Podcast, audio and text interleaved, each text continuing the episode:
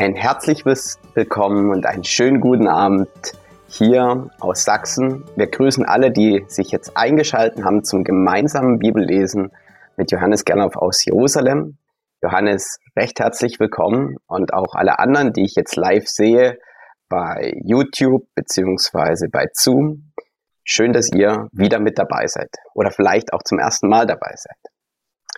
Wir haben jetzt schon zehn, elf Sendungen hinter uns sind in 1. Mose Kapitel 2 und wollen uns heute mit dem Vers 15 und weiteren beschäftigen. Und bevor wir einsteigen in den Text, ähm, weil wir noch einen Rückgriff zum letzten Mal haben, würde ich einfach mit uns zu Beginn beten und alles dann der Reihe nach. Himmlischer Vater, wir legen dir diese Zeit jetzt hin. Dass es eine Zeit ist, in der du redest.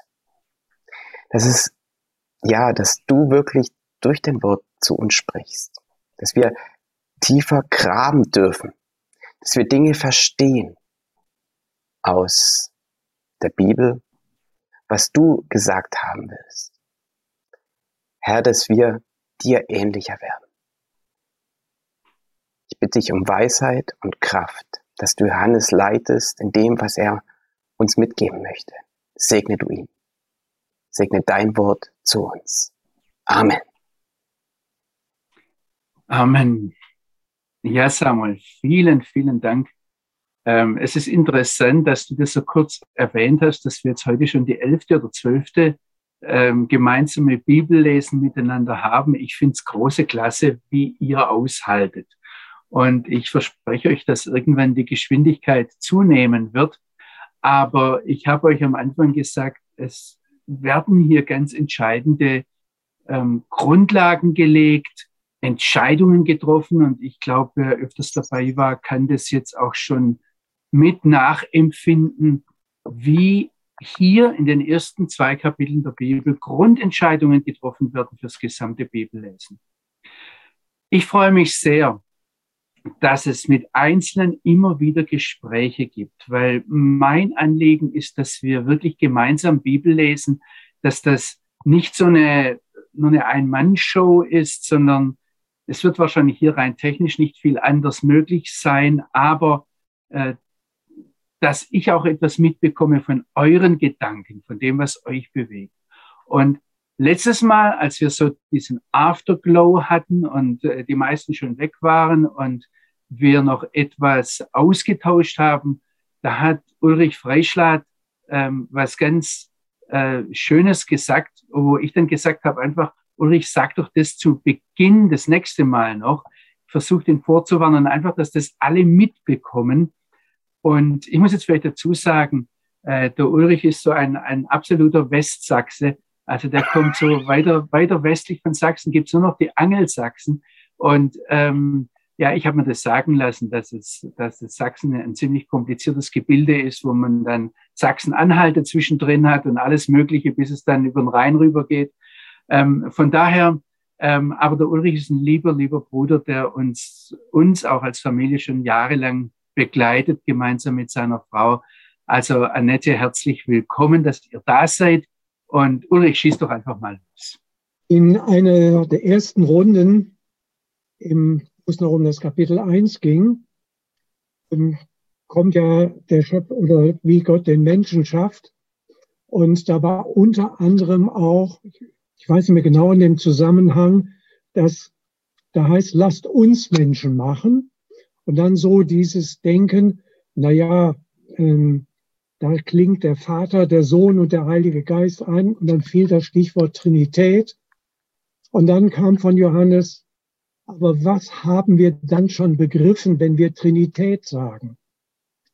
Nun, von meiner Lebensgeschichte her, ich habe Mathe und Physik studiert, war Lehrer, habe das also auch entsprechend unterrichtet. Und da muss ich natürlich immer mit Begriffen arbeiten, um das in den Griff zu bekommen. Und fand das eigentlich ganz schön mit Trinität. Und das, was Johannes da gesagt hat, nee, es geht nicht um Begriffe begreifen, es geht um Beziehungen. Das ist bei mir im Kopf hängen geblieben. Und in der letzten Bibelstunde hat es da ging um Kapitel 2, Vers 7, wo Gott in dem biblischen Bericht als Töpfer dargestellt wird, der dann Ton nimmt, liebevoll gestaltet, sich den anschaut und dann wie bei so einer Wiederbelebung seinen Odem, seinen Lebensodem hineinbläst. Und dann stelle ich mir das so vor, dann hält er den so vor sich und hat nur eins, Sehnsucht nach diesem Wesen, das er gerade geschaffen hat. Und da ist dieses, Gott sehnt sich nach Beziehungen vom Kopf in mein Herz gerutscht und ist für mich was ganz, ganz Kostbares geworden, dass dieses andere einfach das griechisch geprägte Denken ist, das überhand genommen hat seit ja die beginnende äh, die Gemeinden am Anfang sich von den jüdischen Wurzeln getrennt haben, dann ist dieses griechische Denken eingeflossen und ich muss gestehen, ich entdecke die Spuren bei mir immer noch. Bin deswegen Johannes sehr, sehr dankbar, dass er da mal deutlich gemacht hat, dass es bei Gott um Beziehungen geht, dass der Vater sich nach seinen Kindern, nach seinen Söhnen und Töchtern sehnt und auf ein Echo wartet. Das hatte, war mir das letzte Mal klar geworden. Und ich kam erst dran, da hatte Johannes aber schon sein Schlussgebet gesprochen und dann fiel es hinten runter. Aber ich sage das gerne nochmal, weil es mir ganz, ganz kostbar geworden ist.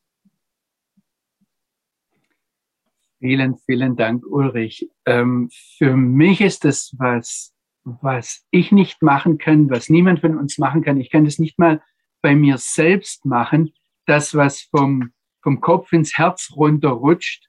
Und ähm, du hast damit in der Tat einen für mich ganz, ganz entscheidenden Aspekt getroffen. Und ähm, ich muss sagen, heute Nachmittag, als ich dran saß an der Bibel, ist mir das auch nochmal klar geworden, dass, ähm, also es stand mir plötzlich ganz neu vor Augen, dass diese, diese Beziehungsfrage dass der lebendige Gott uns geschaffen hat, um ein Gegenüber zu haben und ähm, dass wir dann in seinem Bild geschaffen sind und vielleicht manchmal ähm, sehr ähnlich fühlen, wie er fühlt. Oder, oder dass wir von unseren Gefühlen dann auch auf seine Gefühle zurückschließen können. All das sind Dinge, also ich möchte euch einfach Mut machen, da weiter dran zu bleiben und weiter mitzudenken. Mir ist dieses Gespräch ganz, ganz wichtig. Und ich möchte deshalb, bevor ich zum Samuel das rübergebe und ihn dann bitte nochmal den Text im Zusammenhang zu lesen, möchte ich noch eine Sache aufgreifen. Und zwar hat die Andrea Laschinski auf äh, YouTube einen Kommentar hinterlassen, den ich euch einfach vorlesen möchte. Zuerst mal möchte ich der Andrea ganz, ganz herzlich danken, dass sie nicht unter einem Pseudonym arbeitet. Das, das Internet macht es ja heute alles äh, möglich, dass wir sehr äh, anonym da miteinander umgehen. Andrea, ich finde es klasse, dass du, dass du dich mit, mit einem Ja, aber, ich sage jetzt einmal, deinen Kopf hinhältst und du hast da ganz, ganz toll auf den Punkt gebracht, was denke ich sehr viele denken, was irgendwo unbewusst mitläuft. Und ich möchte das deshalb nochmal aufgreifen. Ich muss vielleicht auch sagen, wenn ich da das Ja aber mit einem Ja aber beantworte, dann deshalb, weil, weil du da vieles auf den Punkt gebracht hast, was auch, was auch mich begleitet, wo, wo was in mir arbeitet. Also die Andrea Laschinski schreibt, das zweite Kapitel stellt die Lupe auf die Erschaffung des Menschen, die in drei Stufen dargestellt wird, wie Samuel das zusammengefasst hat. Aus dieser genauen Beschreibung allerdings rückzuschließen, dass Gott für den Menschen besonders viel Zeit, Energie und Kraft investiert hat, zeigt eine Haltung, die ich nicht teile. Eine Haltung, die Gründe sucht, zu zeigen, dass wir wichtiger und geliebter sind als der Rest der Schöpfung. Ist das nötig? fragt Andrea. Wenn Gott die Lupe auf den sechsten Tag richten würde, also ähm, sie meint damit wohl äh, vor der Erschaffung des Menschen, würden wir vielleicht auch staunen. Vielleicht hat er die Tiere auch beatmet. Wir können es doch nicht wissen. Wenn etwas nicht berichtet wird, heißt es doch nicht unbedingt, dass es nicht geschehen ist, sondern kann auch heißen, dass es für unsere Beziehung mit Gott nicht relevant ist. Stimmt zunächst einmal. Und Andrea unterstreicht dick, was ich immer wieder sage, dass ich Spekulation für Sünde halte. Also nicht Sünde in dem Sinn, dass jetzt jemand ausgesprochen böswillig ist, sondern für Sünde in dem Sinn, dass er einfach am Ziel vorbeischießt. Das ist die ursprüngliche Definition von Sünde.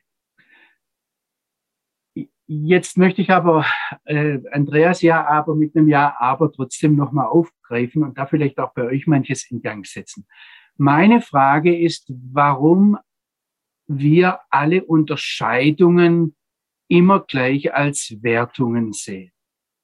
Mir fällt das, also wenn ich das jetzt die Andrea da raushole, ich habe, ich bekomme das ständig und immer wieder bei in Gesprächen zu spüren, dass wenn Gott Unterscheidungen macht, wir gleich fragen, was ist jetzt mehr wert, was ist weniger wert, wer ist wichtiger, wer ist unwichtiger. Ähm, mir hat kürzlich jemand gesagt, wenn die Haifische oder Haifische stimmt ja nicht, sondern Haie ausgerottet würden, und die nehmen offensichtlich massiv ab in letzter Zeit, wenn die ausgerottet würden, dann könnten wir Menschen nicht weiterleben. Also von daher ist der Haifisch so, also der Hai so, so wichtig wie der Mensch. Und für mich ist da die Frage, müssen wir immer gleich werten? Ich möchte euch ganz viel Mut machen, euch da gegenseitig anzustoßen und zu sagen, ah, vielleicht ist das gar keine Wertung, sondern vielleicht, wie Andrea das richtig sagt, äh, vielleicht ähm, ist das andere weniger relevant für uns. Und Gott zielt auf mich also deshalb ähm, liegt mir auch immer wieder dran, wie der Ulrich vorhin gesagt hat, die Sache mit den Beziehungen rauszubringen, aber dann zu sagen, ihr werdet die Bibel als Wort Gottes eigentlich erst erfahren und die Kraft erst in eurem Leben spüren, wenn ihr betend dran geht. Das ist der Grund auch, warum wir immer wieder am Anfang, am Ende beten und ich habe das ganz am Anfang gesagt, warum ich Theologie eigentlich als Gebet verstehen möchte. Eine zweite Sache ist, die jetzt aber, wo Andrea mir Anlass gibt, etwas zu sagen, ich denke, Schweigen sagt auch ganz viel. Und wenn Gott uns etwas nicht sagt, dann ist das wichtig. Und dann ist es wichtig, auch wenn wir daneben stellen, wenn er uns etwas sagt. Also deshalb ähm, würde ich mich jetzt nicht gleich zurückziehen, wenn Gott hier dem Menschen eine, eine sehr, sehr zentrale Funktion in der Schöpfung einräumt, und zwar für mich interessant, ich habe das nicht mitgeschrieben, aber ich habe in den letzten äh, Mon nicht Monaten, sondern Wochen äh, das gehört, dass heute selbst Naturwissenschaftler, die gar nicht gläubig sind, wieder zurückkehren zu einer Sichtweise, wo sie die Erde und uns Menschen zentraler, immer zentraler sehen. Also wir sind ja davon weggerückt, dass sich die Sonne um die Erde dreht und alles letztlich um die Erde kreist. Aber Wissenschaftler kommen heute wieder dahin, dass sie sagen, ähm, die, die, die, das Universum als Zufall lässt sich sehr schwer erklären. Und dass jetzt da aus Versehen unter all den Zufällen so ein Zufall wie die, wie die Erde entstanden ist, das ist eigentlich jenseits jeder Wahrscheinlichkeit. Um da nicht an Gott zu glauben, braucht man wirklich sehr viel Glauben. Das sage ich jetzt.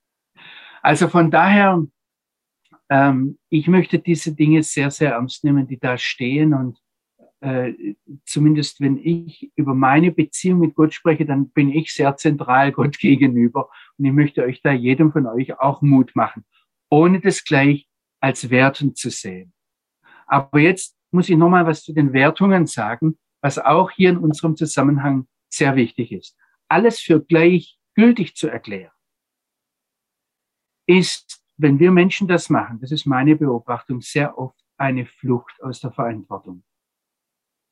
Und wenn, wenn der lebendige Gott mir als Mensch, dir als Mensch, uns gemeinsam als seinem Leib eine zentrale Verantwortung zuweist in dieser Schöpfung, dann wäre es sehr wichtig, dass wir diese Verantwortung wahrnehmen. Und dass wir uns nicht aus der Verantwortung stehlen. Denn wenn wir uns aus der Verantwortung stellen, dann weisen wir letztendlich die Verantwortung und damit die Schuld, wenn was schief läuft, dem Vater im Himmel zu. Und eigentlich nehmen wir ihm dann die Ehre. Also das geht um so konkrete Dinge. Ich denke, wenn wir diese Furchtbarkeiten im Krieg in der Ukraine sehen, da ist nicht Gott verantwortlich. Da sind wir Menschen verantwortlich. Und zwar wir als menschliche Gemeinschaft. Und es geht ja nicht um nur um einen Krieg, den wir jetzt sehr stark vor Augen haben, weil er medial sehr gut überliefert wird, sondern es geht auch um die Kriege, die, die uns eigentlich gar nichts angehen. Oder wo wir meinen, die sind weit weg. Also, noch einmal, ich habe das gesagt, wir haben das gesehen, dass mit der Schöpfungsgeschichte Weichen für unser gesamtes Bibellesen gestellt werden. Der eine wahre, lebendige Gott ist der Schöpfer und dieser Vater im Himmel, so stellt er sich uns vor, noch dazu dann in Jeshua, in Jesus. Der hat uns eine atemberaubende Autorität verliehen. Und ich möchte euch da noch einmal hineinnehmen in eine Stelle, und ihr dürft das gern mit mir aufschlagen, und zwar in den Psalm 8. Und ich, eigentlich sollten wir den ganzen Psalm lesen, aber ich fange mal, ich lese mal nur die Verse 4 bis 7. Und ich lese euch das vor in meiner eigenen Übersetzung. Es ist gut, wenn ihr eure Übersetzung offen habt und dann mitverfolgt. Psalm 8, Vers, ab Vers 4 heißt es, wenn ich die Himmel deiner Finger Werk sehe, den Mond und die Sterne, die du bereitet und fertiggestellt hast. Und jetzt, jetzt hätte ich gern, dass ihr Hebräisch versteht. Da steht nicht, was ist der Mann, der Mensch, sondern ma enosh, ki gerenu. Was ist der, ich übersetze jetzt einmal, der Menschenschwächling? Also hier wird noch das so reingedrückt, ähm, ähm, also im heutigen Hebräisch, wenn wir von Anush reden, wenn jemand Anush verletzt ist, dann, dann besteht praktisch keine Hoffnung mehr. Dann ist der Mensch zerfetzt. Also ähm, das sagt der Psalmist jetzt. Was ist der Menschen also derjenige, der eigentlich nur auf dem, auf dem Weg zum Grab ist, was, was ist dieses Stück Schwächling?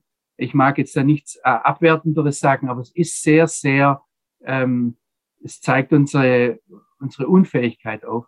Was ist der Menschenschwächling, dass du an ihn denkst? Der Menschensohn, und hier wird jetzt derselbe Ausdruck verwendet, wie wenn Jesus sich als der Menschensohn vorstellt.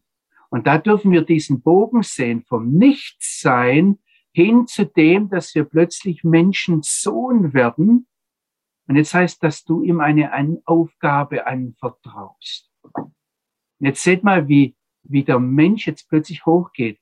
Es geht jetzt, heißt jetzt in Vers 6, du hast ihn wenig niedriger gemacht als Gott. Mit Ehre und Adel hast du ihn gekrönt.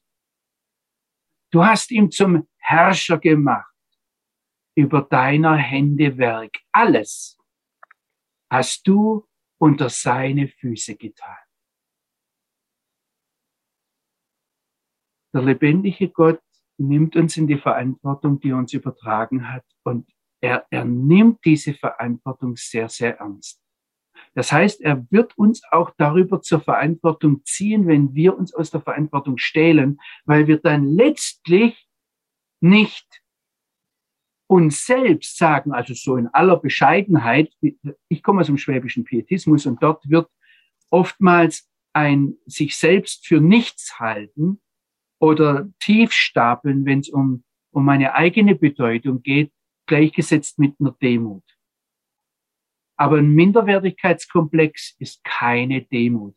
Minderwertigkeitskomplex ist oftmals ein Ausdruck für Hochmut.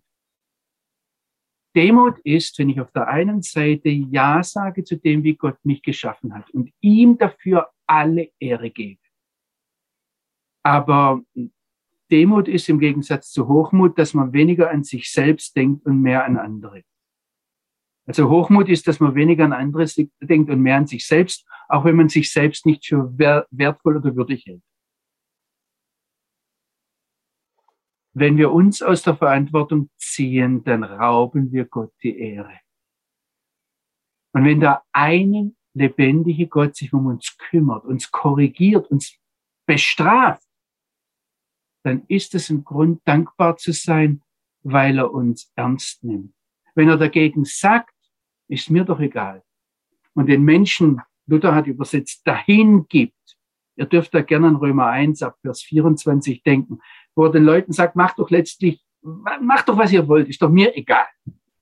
So dass letztlich, letztendlich eine Gruppe von selbstsüchtigen Menschen bleibt, selbstorientierten, egozentrierten Menschen bleibt, die an ihrem Geld und Wohlstand ersticken und niemand mehr finden, der, den sie dafür bezahlen können, dass er sie pflegt.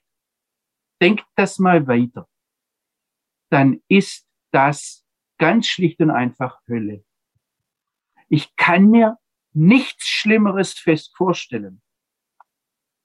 Und ich habe den dumpfen Verdacht, dass der Feuersee, von dem die Offenbarung spricht, also Offenbarung 20, im Vergleich dazu, wenn lauter selbstsüchtige Menschen auf einem Haufen sind und an ihrem Geld und Wohlstand ersticken, dass der Feuersee dagegen ein Wellnesspool sein könnte.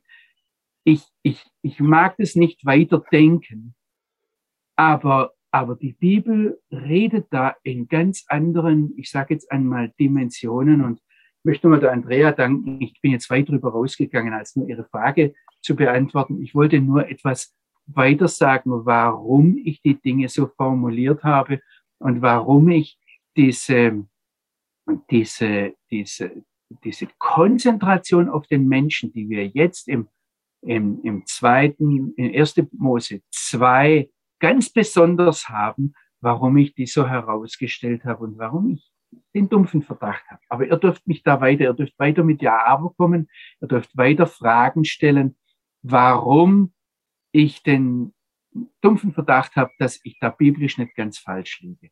Aber ich hoffe, ihr nehmt den Monat immer dazwischen drin Zeit, da zwei, drei, vier, fünf Bücher der Bibel durchzulesen, dann parallel dazu zu halten, frag, zu fragen, was macht es mit meinem Bibellesen, wenn wir hier in die Schöpfungsgeschichte immer wieder so einsteigen.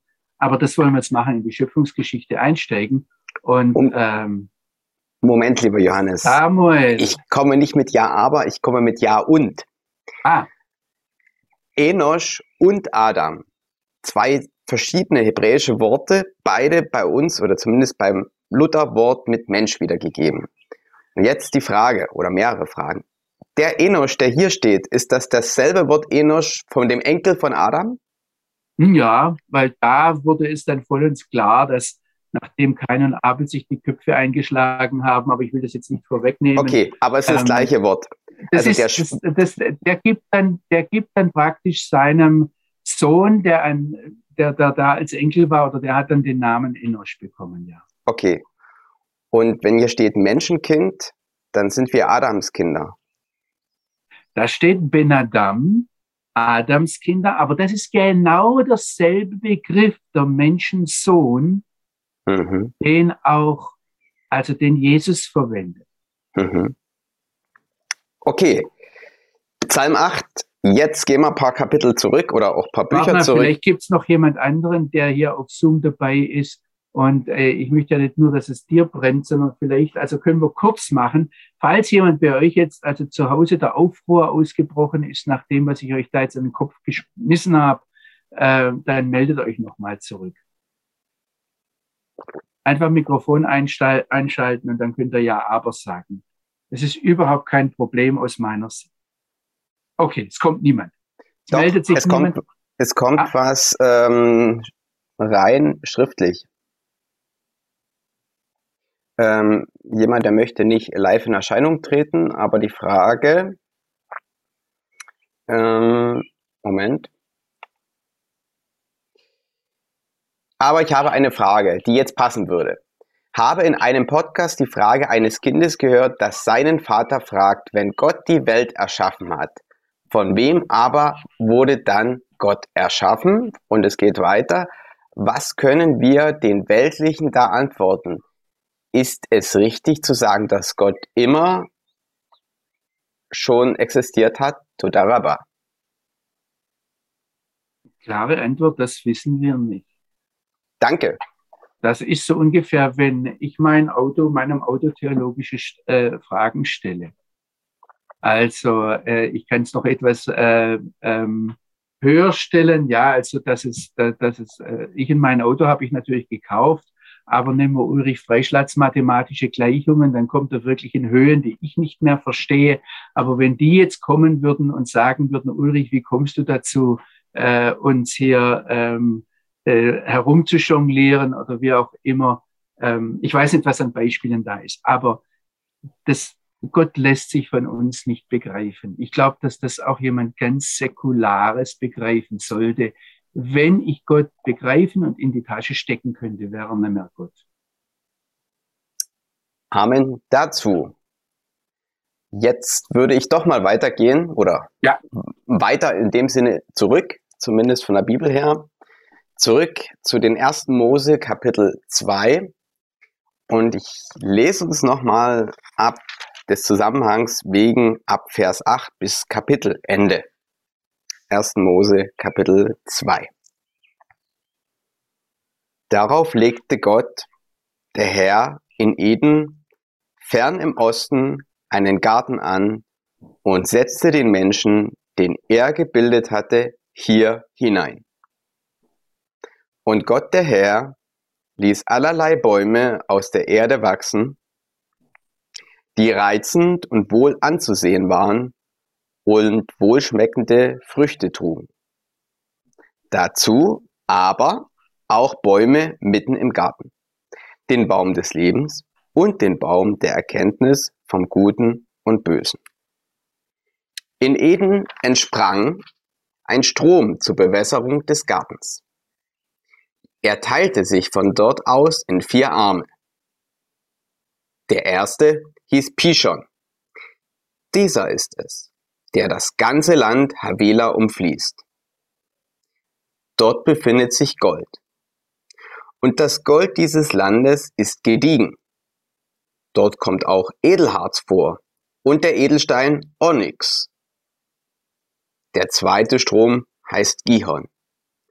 Er ist es, der das ganze Land Kusch umfließt.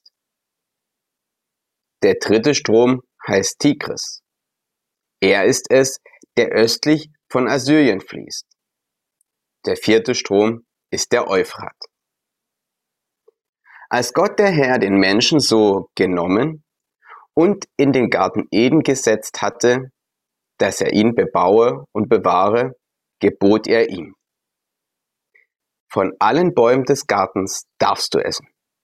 Nur von dem Baum der Erkenntnis von Gut und Böse darfst du nicht essen. Denn sobald du davon isst, musst du des Todes sterben. Darauf sagte Gott der Herr, es ist nicht gut für den Menschen, dass er allein ist. Ich will ihm eine Hilfe schaffen, die zu ihm passt. Da bildete Gott der Herr aus der Erde alle Tiere des Feldes und alle Vögel des Himmels und brachte sie zu dem Menschen, um zu sehen, wie er sie benennen würde. Sie sollten so heißen, wie der Mensch jedem Einzelnen einen Namen geben würde. Und der Mensch gab allem Vieh und allen Vögeln unter dem Himmel und allen wilden Tieren ihren Namen. Für den Menschen aber fand er keine Hilfe, die zu ihm passte. Da ließ Gott, der Herr, einen tiefen Schlaf auf den Menschen fallen, so dass er fest einschlief. Da nahm er eine seiner Rippen heraus und verschloss die Stelle wieder mit Fleisch. So gestaltete Gott der Herr aus der Rippe die er dem Mann genommen hatte, eine Frau und führte sie dem Menschen zu. Da rief der Mensch aus, das ist endlich Gebein von meinem Gebein und Fleisch von meinem Fleisch. Sie soll jetzt Männin heißen, denn sie ist vom Mann genommen. Darum verlässt der Mann Vater und Mutter und hängt seiner Frau an, und sie werden ein Leib sein. Und die beiden, der Mann und seine Frau, waren beide nackt aber schämten sich nicht voreinander. So, bis Kapitelende, soweit der Bibeltext. Vielen Dank, Samuel.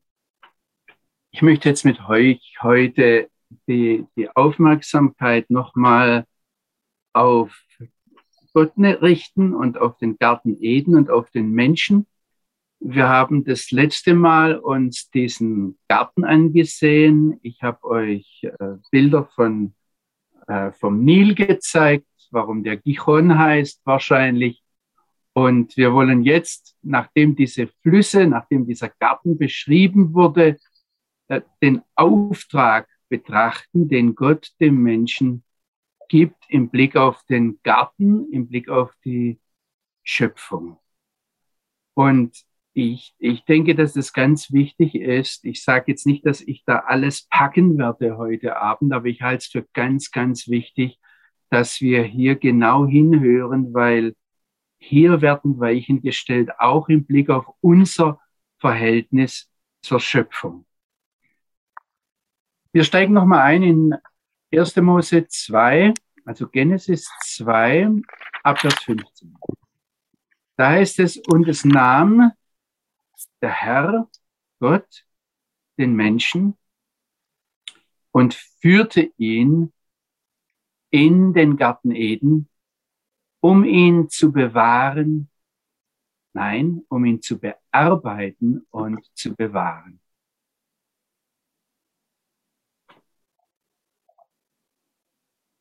Hier wird jetzt der Vers 8b noch einmal, also die zweite, der zweite Teil von Vers 8b noch einmal aufgegriffen und mit anderen Worten erklärt.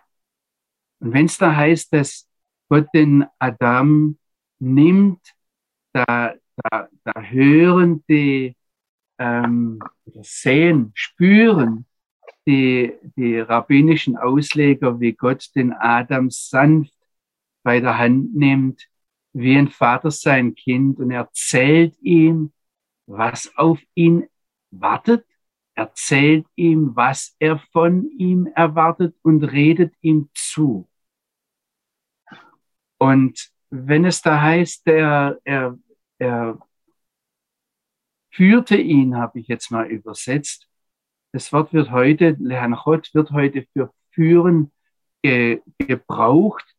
Aber wir sehen hier, dass der lebendige Gott, wie, wie gesagt, an der Hand den Menschen hineinführt in, in seinen Lebenszweck, in seine Aufgabe. Und was in diesem Führen auch drin ist, also das, was ich vorhin über die Verantwortung gesagt habe, die Gott dem Menschen gibt, das atmet dieser ganze Text. Nämlich, was jetzt hier in diesem Führen drinsteckt, ist, dass der lebendige Gott den Menschen dann freilässt. Er, er lässt zu, er gibt ihm Verantwortung, er setzt ihn frei, er, er lässt ihn machen. Er möchte sehen, wie dieser Mensch sich zum, zum Gegenüber, zum, im Bild Gottes, wie er da hineinwächst, wie er sich wie darf ich das sagen, wie er, wie er sich mausert. Ja, also wenn er äh, den, den Garten bearbeiten soll, er soll nicht einfach nur rein. Also es, es, es geht hier nicht um ein, das haben wir, glaube ich, das letzte Mal schon gesagt, nicht um ein Paradies, nicht um ein Schlaraffenland, wo man nichts zu machen äh, hat, sondern der, der Mensch soll arbeiten. Und äh, ich, ich würde jetzt einfach, einfach allen nur mal äh, Mut machen, über Arbeit nachzudenken, dass es, ähm, hier wird übrigens nicht das, das deutsche Wort Malochen bis verwendet, also das, äh, das kommt aus dem Hebräischen, da gibt es die Malacha, sondern es wird die Avodah verwendet. Also es ist ein ganz anderes, ihr hört es, wenn ich das auf Hebräisch sage, Malacha, da kommt Malochen her ähm, und Avodah, ähm, das, das wird normalerweise mit Arbeit übersetzt, aber auch mit Gottesdienst. Und jetzt stellt euch einfach mal alles Schöne am Arbeiten vor, dass man weiß, ich darf auf ein äh, Ziel zuarbeiten, dass ich mich an der Arbeit freue. Ich habe dran gedacht, wenn, wenn jemand sagt, ah, der geht in seiner Arbeit auf. Und das, da, da steckt, denke ich, dann auch das drin, dass, dass es nicht nur diese Freude an der Arbeit ist, die Freude am Schaffen, die Spannung, oh, wie wird das jetzt, schaffe ich das, sondern dass man dann schon etwas vor, vorausahnt, wie das dann ist, wenn man sich, ähm, wie, wie, wie man die Ruhe empfindet, die eine ganz andere Ruhe ist, wenn man, wenn man etwas richtig Schönes geschafft hat. Also, wenn ich einen Tag lang im Garten gearbeitet habe, so diese Situation, wenn ich mich dann abends hinsetzen darf und ein Bier aufmachen darf. Und das ähm, so versteht ihr dieses dieses und dann sehe ich die Sonne untergehen und ich ich höre die Vögel zwitschern und es ist so richtig richtig schön. Aber das mag jeder sich selbst vorstellen. Eine Hausfrau stellt sich vielleicht äh, vor, wenn sie also richtig gerne kocht, wie dann die Familie, wie sie sich zugucken kann, wie die Familie rein äh, schlägt und, und, und, und sich so am Essen freut, dass sie ganz vergisst, Danke dafür zu sagen. Also ähm, stellt euch jeder, ich weiß es nicht, ja, jeder das vor, was da drin ist, aber nur die schönen Seiten des Arbeitens. Nicht, dass man sich dabei verletzt, sondern äh, und nicht, dass man im Schweiß seines Angesichts arbeiten muss, weil man sonst nichts zu essen hat. Äh, das kommt später, ja, sondern nur die schöne Seite des Arbeitens. Und jetzt heißt es, dass er ihn in den Gan Eden, in den Garten Eden hineinträgt, hineinführt. Es wird nur noch zweimal in der Bibel vom Garten Eden gesprochen.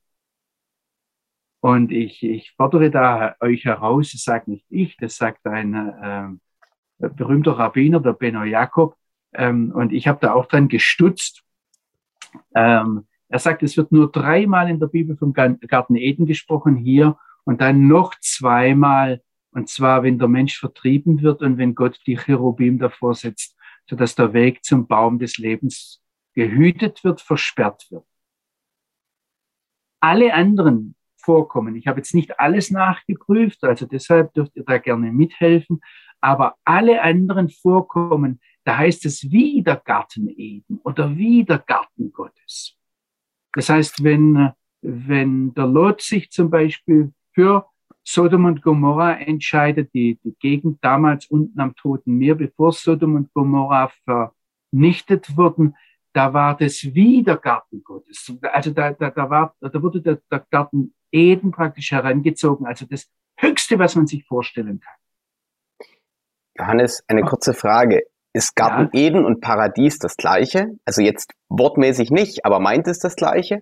Ähm, ja, das, das, das, müssen wir uns fragen. Also das, das Paradies, äh, das stammt aus dem, aus dem Griechischen und ähm, ich vermute Parades, da kommt es her. Das Wort gibt es auch heute im Hebräischen, aber das kommt aus dem Persischen und meint wohl einen, einen Garten, äh, einen Königsgarten. Und wir müssen uns fragen, wenn die Übersetzung das verwendet, ja, und äh, angenommen, jetzt sagen wir heute Paradies, wir müssen uns fragen, was wir mit diesem Wort verbinden. Also das, der Garten Eden, wenn, wenn wir eine heidnische Vorstellung haben von einem, von einem Lustgarten, dann äh, hauen wir da bestimmt meistens daneben, auch wenn wir eine Vorstellung haben von einem Schlaraffenland, wo einem so die gebratenen Hähnchen in den Mund fliegen. Ja, ähm, es, es, das, der Garten Eden erwartet die Bearbeitung, aber es ist kein mühselig zu beackerndes, da steht im Hebräischen das Feld. Da fließt ein Strom hindurch. Es ist also immer Wasser vorhanden. Aber es wird irgendwie erwartet, dass das Wasser dann zum Begießen verwendet wird. Also da wird die Arbeit vorausgesetzt. Der Garten wartet darauf, dass der Mensch kommt und was mit ihm macht. Und ähm, ich habe über den Regen das letzte Mal auch gesprochen, dass der Regen eigentlich erst kommt, wenn der Mensch seine Beziehung mit dem Vater im Himmel auslebt. Also von daher äh, ich möchte euch da viel Mut machen, genau hinzusehen, was die Bibel sagt. Was jetzt kommt, ist, Gott setzt den Menschen in den Garten Eden hinein. Und was da steht im Hebräischen, Leovda oder Shomra, also um ihn zu bearbeiten und zu bewahren. Das heißt, in diesem Wort, ich habe das schon gesagt, da steckt, es ist nicht Malochen, sondern es ist äh, Arbeit so in Richtung Gottesdienst. Und es ist alles, was schön ist am Arbeiten. Ich finde das klasse, ich persönlich, weil ich äh, einen grünen Daumen habe und einen Garten mag. Ich finde das klasse, auf ein Stück Land losgelassen zu werden und dann die Möglichkeit zu sehen, immer wieder dran zu arbeiten, immer wieder zu sehen, was da Neues entsteht.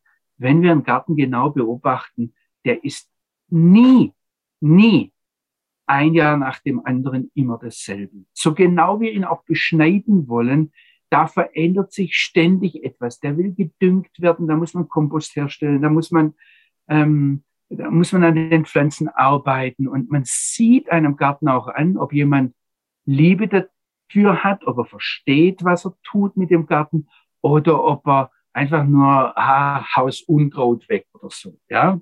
Wobei es Unkraut damals noch nicht war. Also ich denke, dass der Mensch da mit sehr viel Erfindungsreichtum Erfahrungen machen durfte. Also die Erde, der Garten Eden, der durfte, der musste, der war geschaffen, um bebaut, um kultiviert zu werden durch den Mann, durch den Menschen. Kann man Und, da vielleicht provokativ sagen, wir waren das letzte Mal von dem Töpfergedanken gekommen, der Garten Eden ist äh, wie sozusagen die Töpferwerkstatt des Menschen? Ja, wenn du Jochen einen Gefallen tun möchtest, der äh, sich dann ja das letzte Mal gleich gemeldet hat und mir das Töpfern versprochen hat. Aber das, die Töpfer, Töpferterminologie taucht hier nicht auf. Hier ist jetzt wirklich Gärtner-Terminologie. Das ist schon klar, aber dieses Kreativsein, Gestalten, Reingehen, genau. Ja, ja, also das ist ähm, an, an, an ganz vielen Stellen sehen wir an der Schöpfung, dass Gott uns da hineinsetzt, nicht einfach nur um, pff, jetzt passiert halt, was passiert, sondern in, einmal ist Gärtnern, einmal ist es ähm, Herrschen, also mehr so die königliche Funktion, einmal ist die Töpferfunktion. Ganz unterschiedliche Dinge kommen da rein. Und ich meine, wenn du eher technikveranlagt bist, ähm, das, wenn du äh, einen Eisenbahnwaggon gemacht hast, äh, Samuel, äh, das war ein Stück weit das Umsetzen, was der Schöpfer in diese Welt hineingelegt hat. Oder wenn der Ulrich mathematische Gleichungen macht oder äh, physikalische Gesetze zu entdecken sucht, das hängt alles mit damit zusammen, den Garten zu bebauen und zu bewahren. Aber ohne das, dass dann jemand aus Versehen, wenn du als ähm, Techniker nicht aufpasst, dass dann jemand äh, aus Versehen auch noch Waffen damit machen könnte. Ja, das kommt später. Und das ist eine Fehlfunktion, ja. Aber es geht jetzt um diese Kräuter, Sträucher, Blumen. Das ist das Bild. Und äh, der Mensch wird hier mit einer, einer unfassbaren, immensen, weiten, atemberaubenden, kreativen Aufgabe betraut. Und äh, Sünde kommt erst später rein und hat dann, hat dann sehr viel verändert, was die Arbeit betrifft.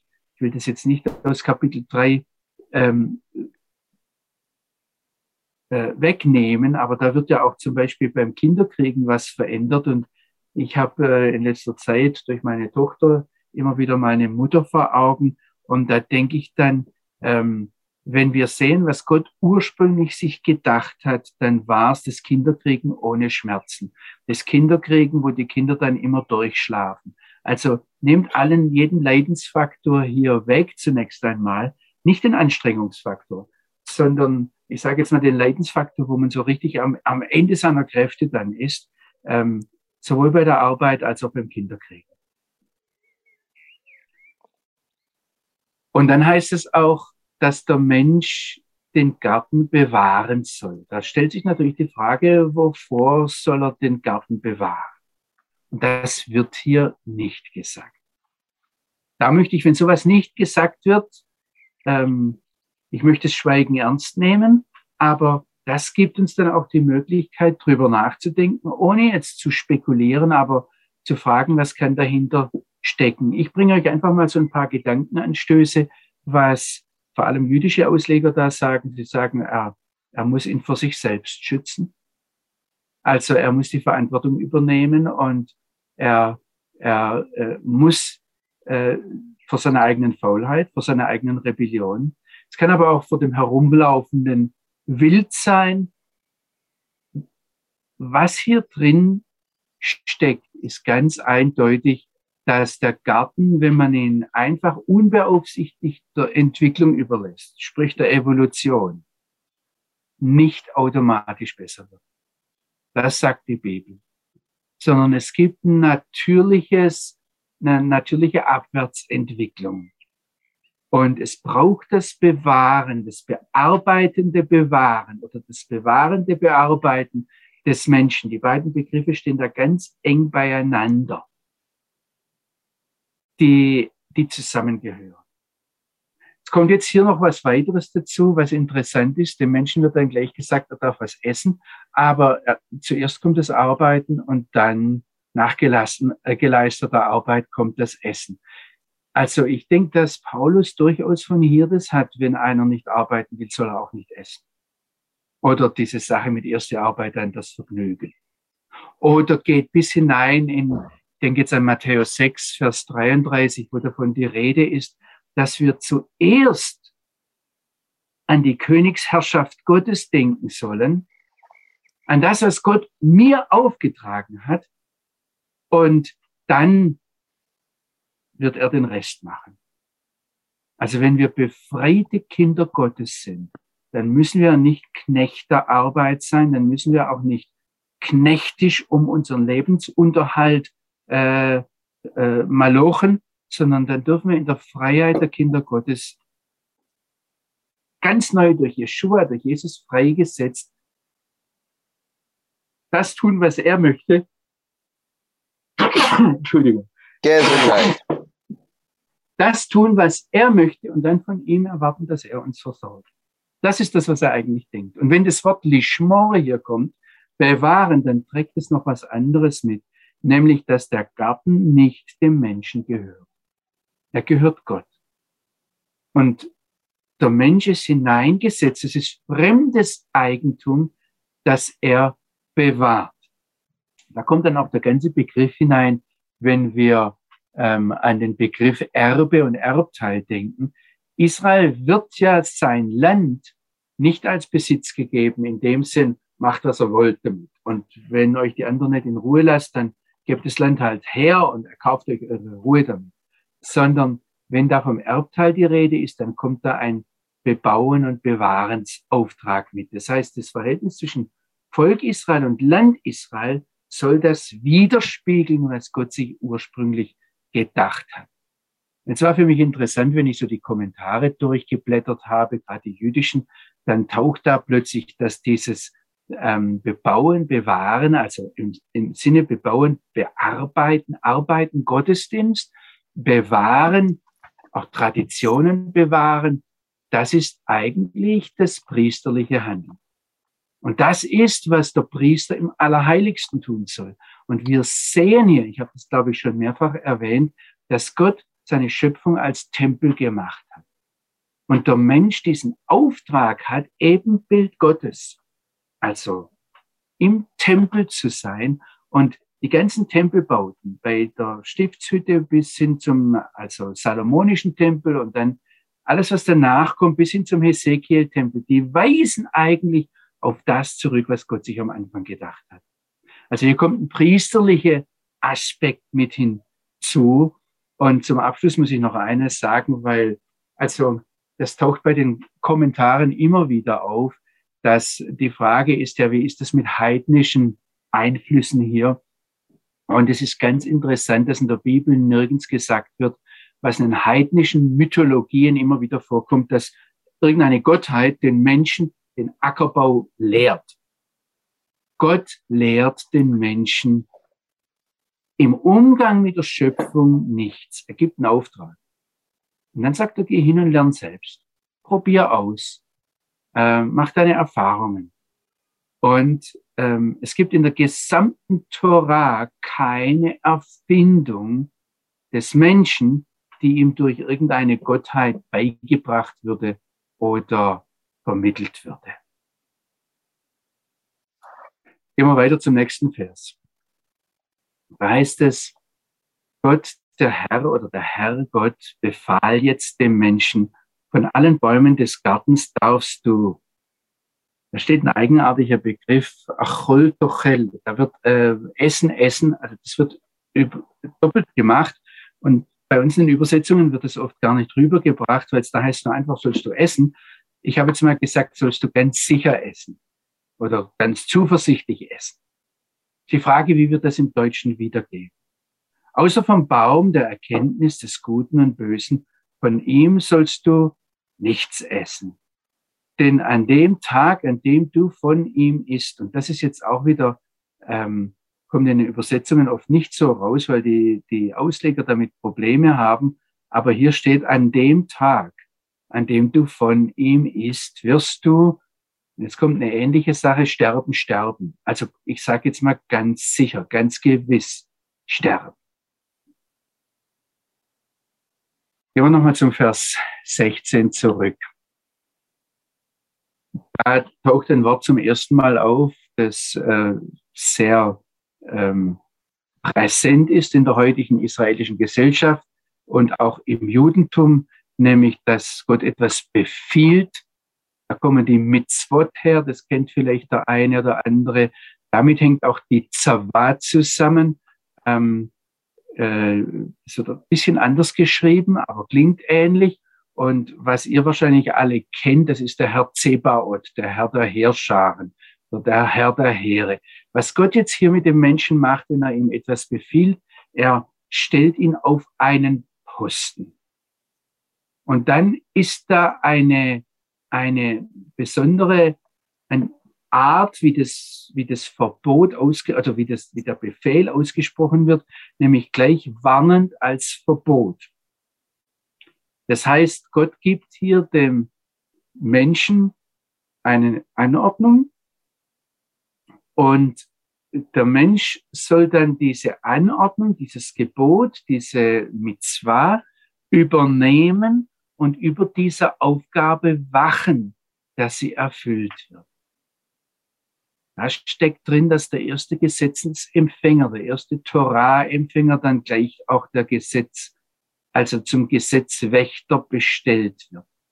Dass er ähm, nicht nur sagt, ah, ich tue jetzt halt mal kurz was, so wie mir es kommt, und dann ist jemand anders verantwortlich. Gott hat es ja alles geschaffen. Da steckt drin, dass Gott wieder diese Verantwortung über gibt. Und er sagt dann von den Fruchtbäumen des Gartens sollst du essen. Das heißt, in diesem eingefriedeten Garten, in diesem abgegrenzten Garten, dort soll der Mensch seinen Lebensunterhalt herbekommen. Ich will jetzt Johannes, noch, äh, ja? Eine, eine Frage, dieses Bewahren oder dieses Gebot mit dieser Verantwortung, das bezieht sich äh, natürlich für den Menschen, also für Adam selbst, als auch, ich sage jetzt mal, für folgende Menschen, weil an der Stelle Eva ja noch nicht da war. Das heißt, er hatte den Gedanken oder das Gebot Gottes zu bewahren und an weitere weiterzugeben. Kann man das so sehen? Auf jeden Fall. Und die ganze Frage mit der Tradition, also mit dem, dass man dann die Aufgabe weitergibt und dass Adam hier praktisch als der Vater aller Menschen ähm, das zugewiesen bekommt, was die Aufgabe des Menschen kollektiv gesehen dann in der ganzen Schöpfung ist, das ist ähm, ein sehr wichtiger Gedanke. Danke, dass du das nochmal unterstrichen hast. Ich würde jetzt gerne noch äh, den Vers 17 mit euch fertig machen, dass wir dann nächstes Mal tatsächlich zu Mann und Frau kommen, ähm, weil wir heute jetzt zuerst nochmal dieses, ähm, diesen zweiten Teil des Gebotes nochmal kurz ansehen. Für, für mich persönlich, aber ich denke, äh, für die rabbinische Tradition ist sehr wichtig, dass das erste Gebot, das Gott dem Menschen gibt, ein Speiseverbot ist. Und ähm, da steht der Baum in der Mitte des Gartens, äh, ganz zentral, ganz herausragend. Und es ist ein Speisegesetz, ein Speiseverbot, das dem Adam ganz am Anfang gegeben wird. Und wir als Christen gehen jetzt natürlich sehr schnell her und bringen da 1. Timotheus 4, Vers 4, wo es heißt, jedes Geschöpf ist gut und kein einziges ist verwerflich. ähm, wenn es mit Dank angenommen wird, denn es wird geheiligt durch Gottes Wort und Gebet, dann kann man natürlich dann im, im Vorausblick auf 1. Mose 3 fragen, ja, war dann das Problem nur, dass Adam und Eva das Tischgebet vergessen haben? Ähm, ich, die Frage ist natürlich auch, kann ich für etwas danken, das Gott mir ausdrücklich verboten hat? Kann ich für etwas danken, auch wenn mich das daran hindert, das zu tun, wozu Gott mich geschaffen hat? Also ich gehe jetzt nochmal zurück, wenn wir als Christen oftmals meinen, wir dürften ja alles essen und da gar nicht mehr lang drüber nachdenken. Ähm, darf ich wirklich alles runterschlingen, wonach mir irgendwie äh, die Lust steht, auch wenn das unseren Körper zugrunde richtet?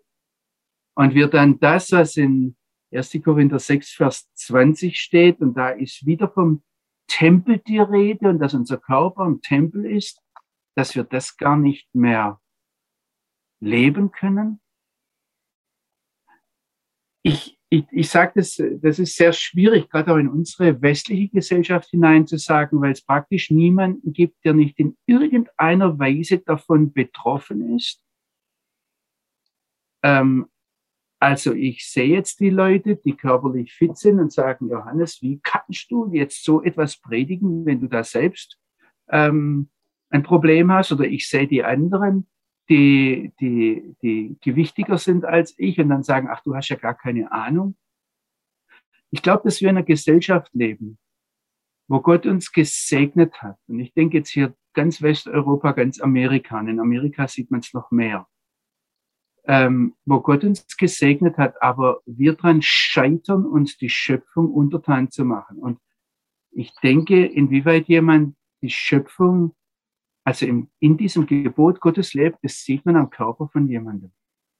Ich sage das selbst mit großem Zittern, weil das auch für mich immer wieder, und es kann auf ganz unterschiedlichen Ebenen ein Kampf sein. Ihr merkt da übrigens, dass da jeder selbst vor den Vater treten muss. Wo willst du mich da packen? Und da kommt jetzt auch wieder der priesterliche Gedanke rein. Das ist jetzt jüdische Schriftauslegung, die sagt, die Heiligkeit eines Raumes kommt darin zum Ausdruck, was man darin essen darf oder nicht darf. Also hier kommt wieder dieses Tempelgebot ähm, hoch. Ich möchte jetzt zum Abschluss noch die Frage stellen, was ist denn so schlimm an der Fähigkeit, zwischen Gut und Böse unterscheiden zu können? das gebe ich euch mal so als Schlussgedanken mit. Ist die Fähigkeit, Gut und Böse zu unterscheiden, nicht das Ziel unseres Bibellesens, unserer Theologie? Warum ist es dann schlecht, vom Baum zu essen, der Erkenntnis und des Guten und Bösen? Ich muss an David denken der ist ein Mann nach Gottes Herzen. Das wäre ich auch gern. Er ist für mich auch deshalb ganz wichtig, weil Jeshua ein Davids Sohn genannt wird. Und ich will immer mehr werden wie Jeshua, wie Jesus. Aber dann gab es da gravierende, schwerwiegende Unterschiede zwischen David und Jeshua. David war ein Bandit. Er war ein Mafiaboss. Lest die Geschichten nochmal. Er war ein Frauenheld, möglicherweise sogar ein Vergewaltiger und auf jeden Fall ein Mörder. Was war da nach dem Herzen Gottes? Ich denke, nach dem Herzen Gottes war, wenn ich, wenn ich, ich sage das jetzt einfach mal in diesem Zusammenhang hier, weil der David sich nie aus seiner Verantwortung gestohlen hat. Er hat er hat immer gewusst, ich stehe vor dem Vater im Himmel und wenn dann so der Nathan kam und sagt, du bist der Mann, dann hat David ja gesagt. Er hätte die Macht gehabt, auch noch den Nathan umzubringen. Aber er hat ja gesagt. Und dann hat David den Psalm 123 gedichtet.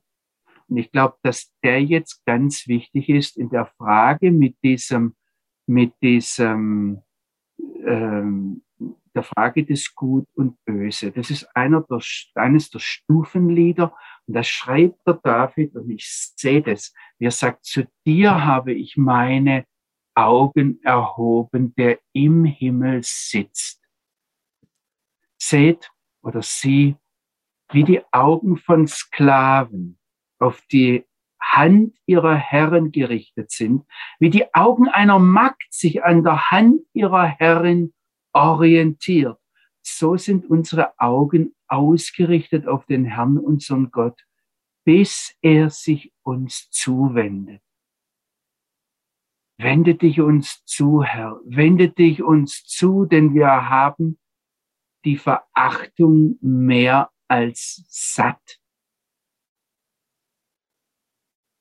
Ich, ich, ich höre da jetzt mal auf.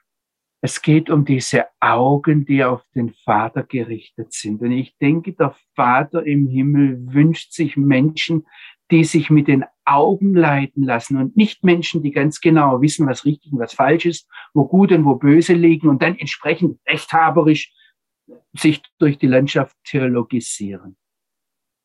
Das Problem ist, wenn wir Recht und Unrecht, also zwischen Recht und Unrecht, zwischen Gut und Böse unterscheiden können, wenn wir meinen, das Recht zu haben, diese Unterscheidung zu treffen und dann die Bibel zu einem religiösen System degradieren, dann brauchen wir den Vater im Himmel eigentlich gar nicht mehr, um rechtschaffen richtig zu leben. Aber der Schöpfer, und deshalb Ulrich, vielen, vielen Dank für deine Einleitung und den Rückgriff da, der Schöpfer, der will nicht religiöse Menschen. Und er will, hat uns sein Wort nicht gegeben, dass wir es zu einem theologisch-religiösen System degradieren, sondern er will die persönliche Beziehung mit dir und mit mir. Und da kann es sein, dass er zu dir, Samuel, und zu dir, Franziska, und zu dir, Ulrich, ich nehme jetzt mal die Namen, vielleicht ist die Andrea auch dabei, zu dir, Andrea, was ganz anderes sagt als zu mir, dass er dich anders mit den Augen leitet als mich. Ich sage jetzt nicht, dass es gegen sein Wort ist, aber mit einem anderen Schwerpunkt. Dass er dir vielleicht anders zeigt, wie du mit der Versuchung des Essens und mit Essen überhaupt umgehst. Übrigens, wenn einer nicht genug isst und sein Körper durch eine Magersucht kaputt macht, dann zeigt diese Essstörung auch, dass mit dem lebendigen Gott was nicht stimmt. Wir sind da wieder am, am, am, das erste Gebot ist ein Speisegebot. Also einfach, wenn da was gestört ist, das kann ganz, ganz unterschiedlich aussehen. Auch ein Medikamentengebrauch oder ein Alkoholmissbrauch, ganz gleich, was da dazukommt. Oder eine Abhängigkeit von Schokolade. Oder wenn sich einer beim Essen vordrängen muss. Also achtet mal drauf, wenn ihr darüber nachdenkt, da kann einem ganz viel kommen. Ihr habt bestimmt noch andere Ideen. Er möchte uns mit den Augen leiten. Er möchte die persönliche Beziehung mit dir und mit mir. Danke euch, dass ich das so oft immer wieder wiederholen durfte. Ich kann euch noch mitgeben, vielleicht jetzt, was das dann heißt an dem Tag, wirst du sterben. Aber ähm, es kommen jetzt eine ganze Reihe von, von Dingen, die da noch interessant wären. Ich kann, konnte sie nur ansprechen lest einfach mal weiter und meldet euch.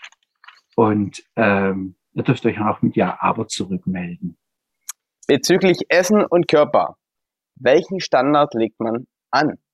Die Gewichtsklassen der Menschen sind doch kulturbedingt. Und manche können große Mengen essen, sind aber äh, gärtenschlank.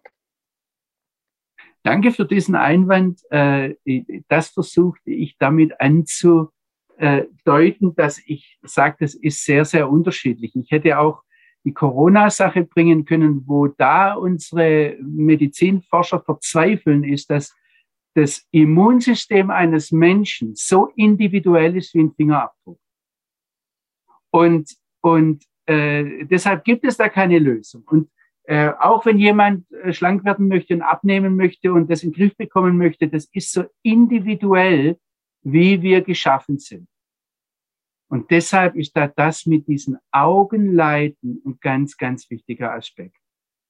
Psalm 32, ich möchte euch da ganz 8. viel Mut machen, das aus der Beziehung mit dem Vater im Himmel einfach herauszuleben. Ich sage nur, wenn sich einer gehen lässt, jetzt ganz gleich in welche Richtung, übrigens kann da auch dazugehören, dass jemand seinen Körper zum Gott macht und nur noch für seinen Körper lebt. Also auch das gehört dazu, ja. Ähm, ganz breit, ja. Lasst euch von seinen Augen leiten, wenn ihr das von heute mitnehmt. Das reicht eigentlich. Beten wir noch. Wer ist dran, Samuel? Du oder ich?